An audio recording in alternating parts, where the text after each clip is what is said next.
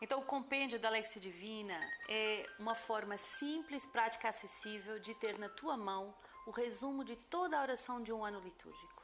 Com esse livro, você não vai perder a tua oração, você vai registrar dia após dia o conteúdo da tua oração.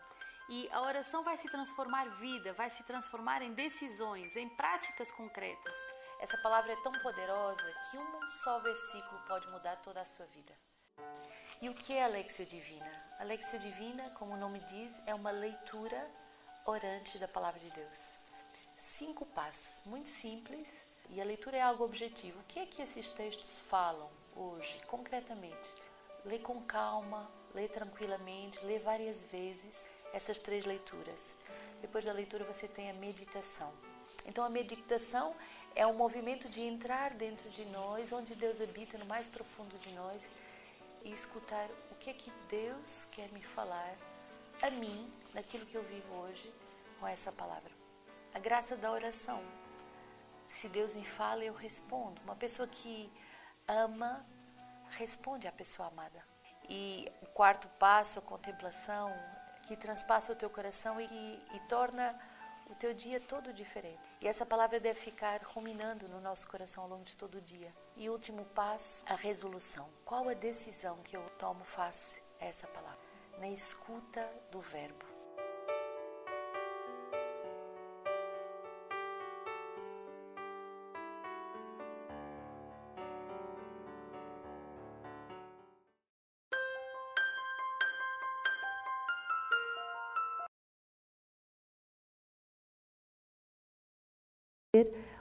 Exemplo muito bonito da liberdade gloriosa de um filho de Deus que é Abraão, nesse diálogo íntimo com o seu Senhor.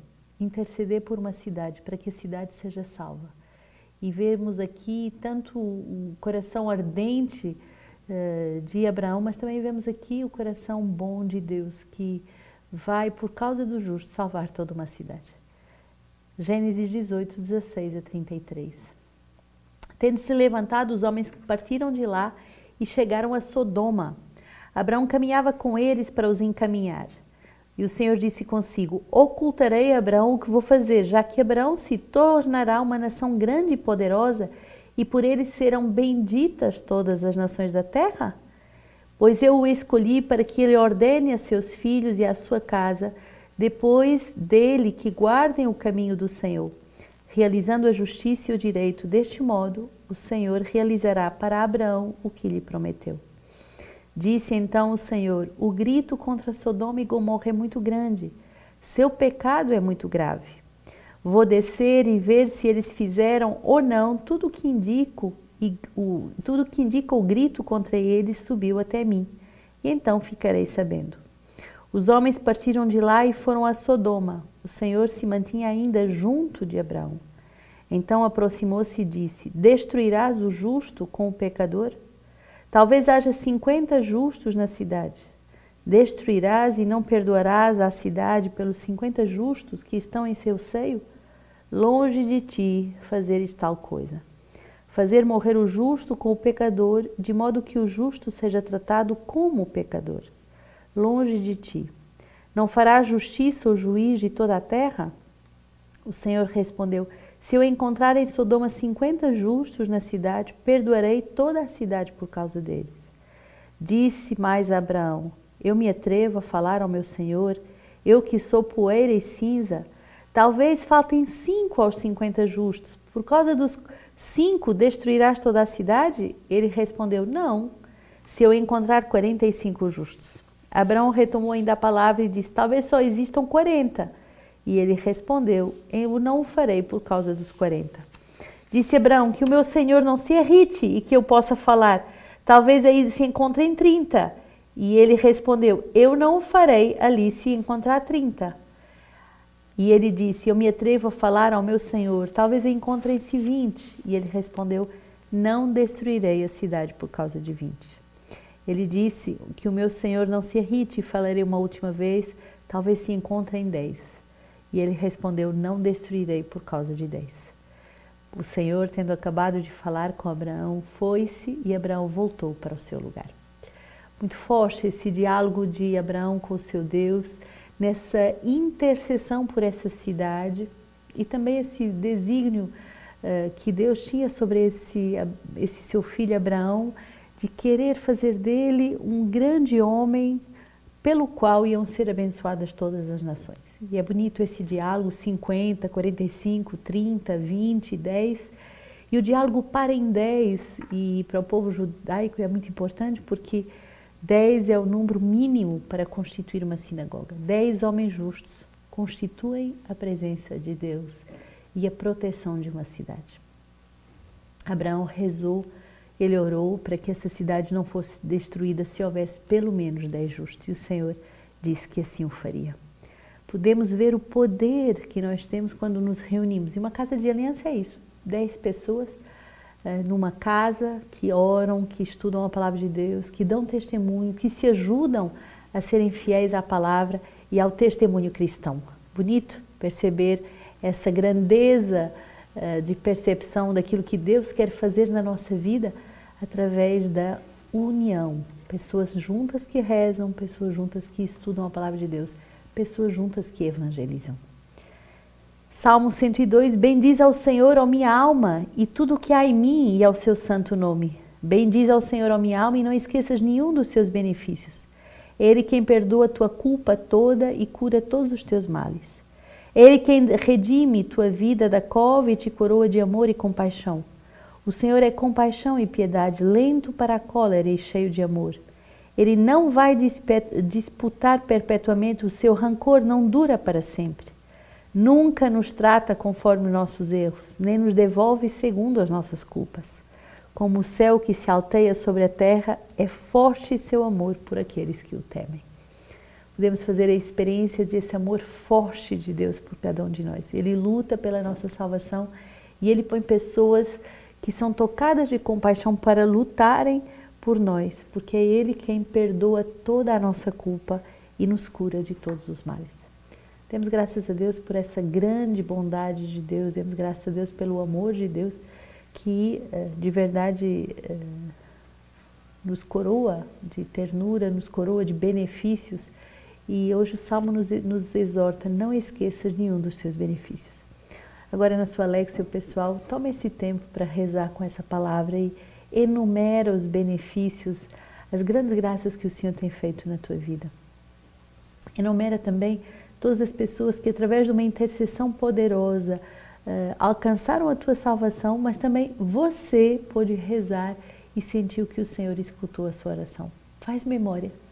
Quantas pessoas o Senhor já uh, salvou da, da goela do, do, do leão para voltá-lo ao seu coração por causa da tua intercessão, por causa da intercessão de uma comunidade que reza, e que faz sacrifício. Santa Teresinha tinha uma palavra muito forte. O Senhor tinha lhe dado duas armas invencíveis que valiam mais do que mil palavras: a oração e o sacrifício. Peguemos essas armas invencíveis e usemos essas armas na evangelização. Mateus 8, 18 a 22. Vendo que Jesus estava cercado de grandes multidões, ordenou que partissem para a outra margem do lago. Então chegou-se ele um escriba e disse: Mestre, eu te seguirei onde quer que tu vás. Ao que Jesus respondeu: As raposas têm tocas e as aves do céu ninhos, mas o filho do homem não tem onde reclinar a cabeça.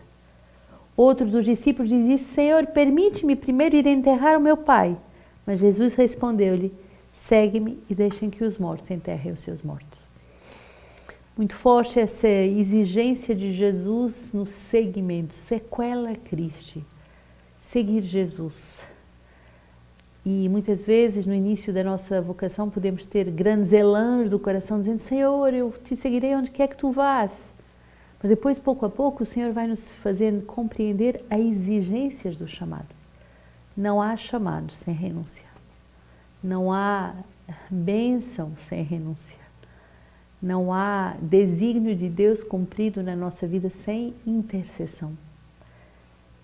O filho do homem não tem onde reclinar a cabeça. Quer dizer que o chamado de Jesus não é um chamado de, de, de arranjar uma situação cômoda, uma situação confortável, mas é de verdade um chamado para renunciarmos a nós mesmos e segui-lo onde quer que ele vá.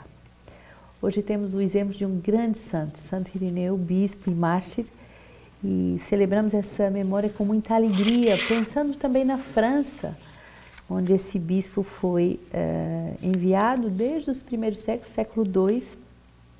Ele que foi eh, nasceu na Ásia Menor e foi discípulo de São Policarpo, que por sua vez foi discípulo de São João Evangelista. Então estamos nos primórdios do cristianismo. São João Evangelista evangeliza São Policarpo e São Policarpo evangeliza Santo Irineu.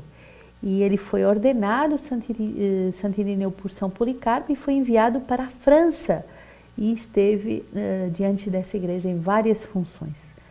Ele deu uma grande contribuição à Igreja do Oriente, foi em missão de paz para o diálogo com o Papa Eleutério sobre a falta da unidade na, na data da celebração da Páscoa, pois o Oriente corria o risco de excomunhão, sendo fiel ao significado do seu próprio uh, nome, portador de paz. Ele teve êxito nessa missão, e já que isso nada interferia na unidade da fé. E ao voltar da sua missão, ele se depara com a morte do bispo Potino, o qual havia enviado para Roma, e sendo assim, ele foi escolhido para o, suceder no episcopado dessa belíssima cidade na França que chama Lyon. Lyon. Erudito, simples, orante, zeloso. Ele eh, escreveu contra os hereges e eh, temos muitos dados da igreja do século II graças aos seus escritos. Morreu mártir nessa grande perseguição do imperador Severo. E escutemos agora do seu tratado contra as heresias, Santo Irineu, que nos diz que a glória de Deus é o homem vivo e a vida do homem é a visão de Deus. Tão bonito. A glória de Deus é o homem vivo e a vida do homem é a visão de Deus. O esplendor de Deus dá a vida. Consequentemente, os que vêm a Deus recebem a vida. Por isso, aquele que é inacessível, incompreensível e invisível torna-se compreensível e acessível para os homens, a fim de dar a vida aos que o alcançam e veem. Assim como viver, assim como viver sem a vida é impossível, sem a participação de Deus não há vida. Participar de Deus consiste em vê-lo para gozar da sua bondade. Meu Deus. Participar de, de Deus consiste em vê-lo, e é isso que nós fazemos na adoração, mas também através da Sua palavra, participando e gozando da Sua bondade. Por conseguinte, os homens hão de ver a Deus para poderem viver. Por esta visão, tornam-se imortais e se levam até Ele. Como já se disse, essas coisas foram anunciadas pelos profetas de modo figurado, que Deus seria visto pelos homens que possuem seu espírito e aguardam sem cessar a sua vinda. Assim também diz Moisés no Deuteronômio: Nestes dias veremos que Deus pode falar ao homem sem que este deixe de viver. Deus que realiza tudo em todos é inacessível, é inefável quanto ao seu poder e à sua grandeza para os seres que ele por ele criados. Mas não é de modo algum desconhecido, pois todos sabemos por meio do seu verbo que há um só Deus, Pai, que contém todas as coisas e dá existência a todas elas como está escrito no Evangelho. A Deus ninguém jamais viu, mas o unigênito de Deus que está na intimidade do Pai, ele nos dá a conhecer. Portanto, quem desde o princípio nos dá a conhecer o Pai é o Filho, que desde o princípio está com o Pai. As visões proféticas, a diversidade de carismas, os ministérios, a glorificação do Pai, tudo isto, como uma sinfonia bem composta e harmoniosa, ele manifestou aos homens no tempo uh, próprio para seu proveito. Porque onde há composição, há harmonia. Onde há harmonia, tudo acontece no tempo próprio. E quando tudo acontece no tempo próprio, há proveito. Por esta razão, Deus se tornou administrador da graça do Pai para o proveito dos homens, em favor deles, pôs em prática o seu plano, mostrar Deus ao homem e apresentar o homem a Deus. Que bonito! mostrar Deus ao homem e apresentar uh, o homem a Deus. No entanto, cons conservou a invisibilidade do Pai. Desta forma, o homem não desprezaria a Deus e seria sempre estimulado a progredir. Ao mesmo tempo, mostrou também por diversos modos que Deus é visível aos homens para não acontecer que, privado totalmente de Deus, o homem chegasse a perder a própria existência. Pois a glória de Deus é o homem vivo e a vida do homem é a visão de Deus. Com efeito, se a manifestação de Deus através da criação dá a vida a todos os seres vivos, muito mais a manifestação do Pai por meio do Verbo dá vida a todos os que vêm a Deus. É esta vida em plenitude, é essa alegria em plenitude, porque se vê a Deus, porque se vê o amor do Pai, porque se vê o Pai através de Jesus, através do seu Verbo. É essa alegria que nós queremos que toda a sua família experimente. Se inscreva no Festival das Famílias e faça essa experiência. A glória de Deus é de verdade o homem vivo, mas a vida do homem é a visão de Deus.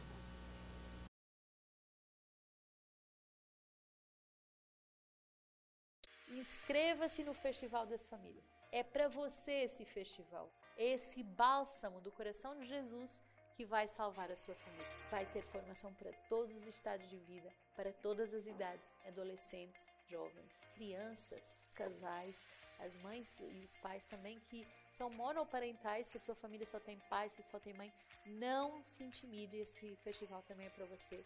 Toda a família é para ser evangelizada. E a novidade desse festival é que vai ter um festival especial de forma muito particular para os nossos avós e avós também. Momentos muito profundos de laude, de adoração, de eucaristias diárias, artes, música, teatro, dança, um concurso muito bonito de talentos em família. Você poderá viver esse festival da sua casa, através do seu celular, da televisão, do nosso B-Logos, da nossa plataforma de formação. Será um festival internacional, vai ser em seis línguas Guarde a sua vaga, dia 14 a 18 de julho. Não perca esse momento tão forte para podermos ser evangelizados profundamente, a descobrirmos a gloriosa liberdade dos filhos de Deus.